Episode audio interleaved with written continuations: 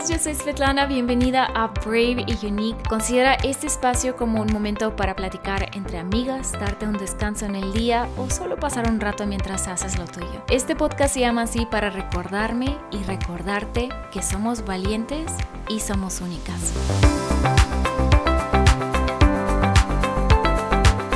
¿Cómo estás? Qué bueno que estás acá. Me, eh, me, quiero presentar, obviamente, antes de que continúes escuchando este podcast y conocer un poquito quién está detrás de de este audio, ¿no? Detrás de este micrófono. Yo soy Svetlana, si escuchas un poco de acento es porque soy de Rusia, pero vivo en México hace muchísimos años. Me encanta hablar en inglés, así que probablemente vas a escuchar algunas palabras, algunas frases en inglés, entonces no, no te asustes. Este podcast es, podemos decir que es bilingüe, ¿vale? A mí me encanta actuar desde chiquita, he soñado con ser actriz y la verdad es que Dios me, me ha abierto varias puertas, entonces he tenido la oportunidad de, salir en diferentes producciones. Ahora yo creo, algunos me han hecho esa pregunta, ¿qué sería yo si no fuera actriz, no? Y se van a sorprender, pero yo creo que yo sería detective o corredora de autos. O sea, yo creo que actuación, detective y corredora de autos no tiene nada que ver, excepto que es la misma persona que quiere ser las tres cosas, pero pues sí, yo creo que si no sería actriz, sería detective y si no sería corredora de autos. Soy uh, una persona que ama la naturaleza, yo soy de las que puede ir a caminar, ir al bosque, ir a acampar, ir a pescar o solamente sentarme encima del pasto y conectar con la, con la naturaleza, con el silencio, con el cantar de los pajaritos de, del lago. O sea, yo soy súper romántica y hasta cierto punto también puedo ser cheesy. Pero bueno, that's me. Así que un gusto conocerte y qué bueno que estás por aquí. Quiero platicarte un poquito de qué va a tratar este primer episodio. Estoy actualmente leyendo un libro que se llama The Five Love Languages de Gary Chapman. En español son cinco lenguaje, lenguajes de amor. Y la verdad es que me ha encantado un buen y dije, creo que esto debería de hacerlo, hablar de esto en el podcast. Y por qué no, el primer episodio va a tratar justo de eso. Vale, él ha hecho varios libros, pero este lo he tenido en mi como wanna read list por mucho tiempo, así que por fin llegó a mis manos y estoy literal subrayando todo el libro, les, o sea, llevo este capítulo y bueno, ese no es capítulo, es como el intro y el primer capítulo. Les prometo que he subrayado, hasta tuve que comprar un nuevo highlighter porque el mío ya no pintaba a ese grado. En fin, Quiero platicarles un poquito del concepto de falling in love, del enamoramiento, de todas las mariposas que sentimos, cómo soñamos, imaginamos nuestra vida resuelta, felices forever and ever, literal como un cuento de hadas, ¿no? Y no tiene nada malo, o sea, así, así, así se ve, así suena el, el enamoramiento. Es una etapa bien linda donde podemos disfrutar de cada persona, conocernos y así, pero por lo mismo también podemos estar muy cegados, obsesionados en, la misma relación. Y quiero hablarles un poquito de eso. Estamos atrapadas en la belleza y como ese charm de la personalidad de otro, ¿no?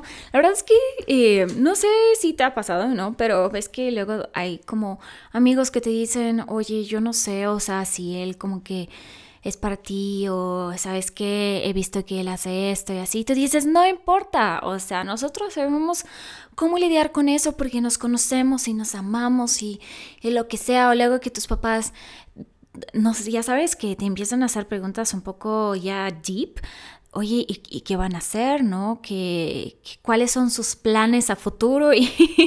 Y, la verdad, tal vez en este momento no estás como así de lista de discutir planes del futuro, todavía estás en esta etapa, quieres disfrutarlo, pero a pesar de eso piensas que ya todo lo tienes resuelto. Esa euforia de estar enamorado como que nos da la ilusión de que es una relación íntima que pertenecemos uno al otro y que podemos rebasar cualquier problema que se nos pueda cruzar en el camino. Pero realmente, ¿cuánto dura eh, la etapa de enamoramiento? Los expertos dicen que puede durar dos años. Si es una relación secreta, puede durar un poquito más. Pero hay que tener en mente que es como esa euforia, la ilusión que sentimos. Pero cuando se nos pasa, Por naturaleza, nosotros los seres humanos somos egocéntricos, pensamos que el mundo gira alrededor de nosotros. No todos somos 100% altruistas y la euforia de estar eh, enamorado es una experiencia que solamente eh, se convierte en una ilusión, ¿no? Cuando realmente eso pasa, te das cuenta que tienes tus gustos, que tienes tus intereses, tienes tus deseos y ahora creo que lo que eh, tú, ¿cómo se llama? Tu, tu misión se convierte en estar protegiendo tus gustos, tus intereses y tus deseos. Luego te casas y te das cuenta que eh, el enamoramiento pasó, que no son compatibles. ¿Y ahora qué hago? ¿No? O sea, ni modo que a estar en esa relación eh, miserable toda la vida. Porque hay algunos que dicen que toman en cuenta como dos opciones. Es justamente pasar viviendo esa miseria al lado de tu pareja o eh, salirte del barco y intentar otra vez, a.k.a. Eh, conocido como el divorcio. Ahora, Gary Chapman, justo el autor de este libro, nos habla de una tercera opción y una mejor alternativa, que es reconocer esa experiencia por lo que fue, eh, una emoción increíble, yo, yo diría como una montaña rusa, y ahora tomarte el tiempo de perseguir el amor real con tu pareja. O sea, no tengo duda que será una... Ah, el enamoramiento es como una aventura emocionante, pero realmente a dónde te llevará, ¿sabes? El amor es intencional, no es obsesional. Cada decisión que tú tomes va a añadir o va a restar a tu relación. El amor une como la razón y la emoción. Es reconocer que necesitamos eh, tener como ese crecimiento personal. Nuestra necesidad emocional no es enamorarse, sino ser genuinamente amada, amado.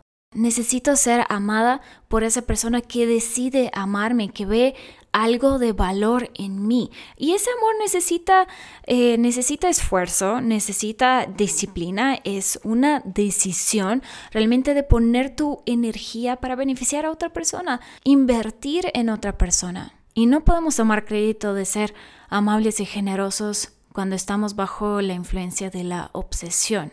Durante la etapa de enamoramiento sentimos muchas emociones, eso realmente fue increíble, pero el error fue pensar que va a durar para siempre y esta obsesión no es no está hecha para durar para siempre. Es como si fuera una introducción a la etapa del matrimonio, ¿saben? Y después viene un amor intencional.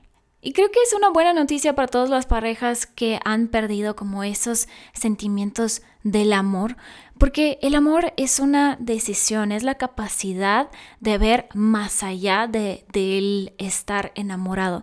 Este amor empieza con una actitud de la manera en cómo nosotros pensamos.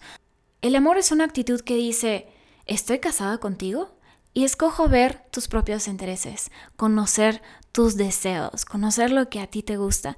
Es como esa persona que escoge amar y después va a encontrar como maneras apropiadas de mostrar esa decisión.